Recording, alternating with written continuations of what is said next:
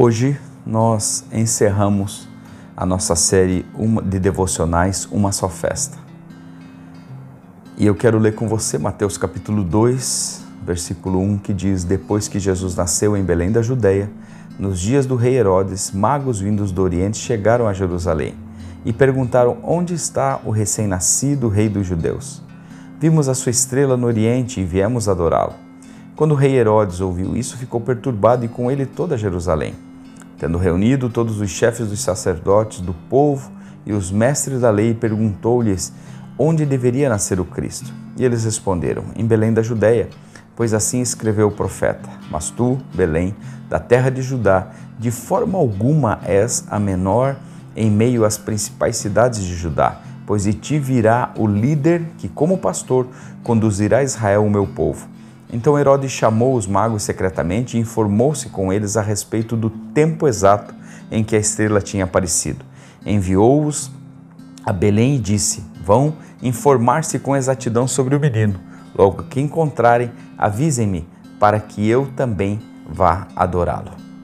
Ainda Mateus capítulo 2, verso 13 diz: Depois que partiram, um anjo do Senhor apareceu a José em sonho e lhe disse: Levante-se, tome o menino e sua mãe e fuja para o Egito. Fique lá até que eu diga a vocês, pois Herodes vai procurar o menino para matá-lo. Então ele se levantou, tomou o menino e sua mãe durante a noite e partiu para o Egito. Mateus capítulo 27, verso 32.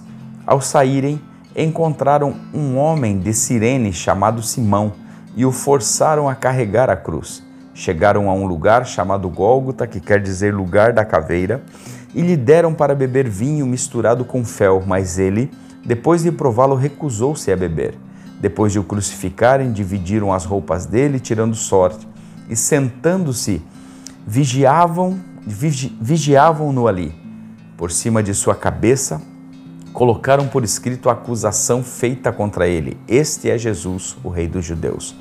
Dois ladrões foram crucificados com ele, um à sua direita e outro à sua esquerda.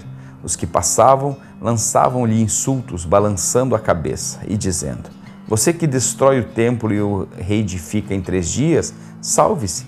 Desça da cruz se é o Filho de Deus. Da mesma forma, os chefes dos sacerdotes, os mestres da lei e os líderes religiosos zombavam dele, dizendo: Salvou os outros, mas não é capaz de salvar a si mesmo. É e é o Rei de Israel.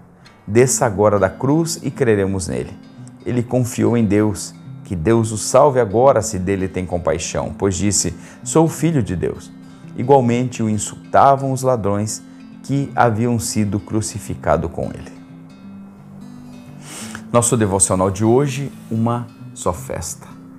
Algo em especial chama minha atenção nesses textos, tanto o do início como o do final de Mateus. Neles, Jesus é chamado de o Rei dos Judeus por pessoas totalmente diferentes não judeus e judeus com posturas e corações diferentes. No capítulo 2, ele é, ele é reverenciado por homens inteligentes, cultos, ricos e de terras distantes que foram guiados por estrela. Tais homens, chamados de magos, não eram judeus que apontaram para a majestade de Jesus, sinalizando que ele veio para ser o Salvador do mundo, João 4,22. Veja, Nenhuma pessoa culta que siga a luz que Deus lhe mostra pode deixar de se adorar aos pés de Jesus. Versículo 11. O texto diz que os magos chegaram até o rei Herodes perguntando: Onde está o recém-nascido rei dos judeus? Herodes ficou perturbado e com medo, passando a perseguir Jesus e a desejar matá-lo. Após os magos irem embora, um anjo do Senhor apareceu a José em sonho e lhe disse para saírem em direção ao Egito porque Herodes procurava matar a criança, cumprindo mais uma profecia em Oséias capítulo 11, verso 1. No capítulo 27, ele é zombado, entregue, açoitado, humilhado e crucificado. Seu próprio povo pediu para que fosse crucificado. A zombaria da multidão também cumpriu palavras proféticas do Salmo 22, do 6 ao 8.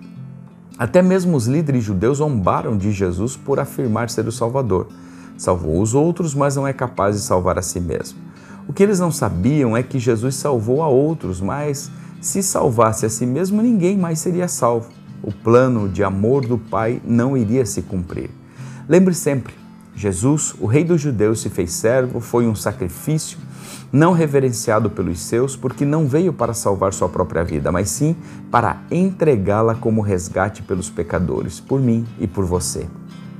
Tudo numa atitude de amor pelos seus, que jamais poderemos mensurar, mas que somos alvos pela graça. Nesses dias em que comemoramos o Natal, celebre o Rei dos Judeus, que morreu por nós. Seja a sua vida um ato contínuo de reconhecimento e reverência ao seu Salvador e Senhor Jesus. Feliz Natal, feliz Ano Novo e que 2021 seja um ano de muitas bênçãos do Senhor nas nossas vidas.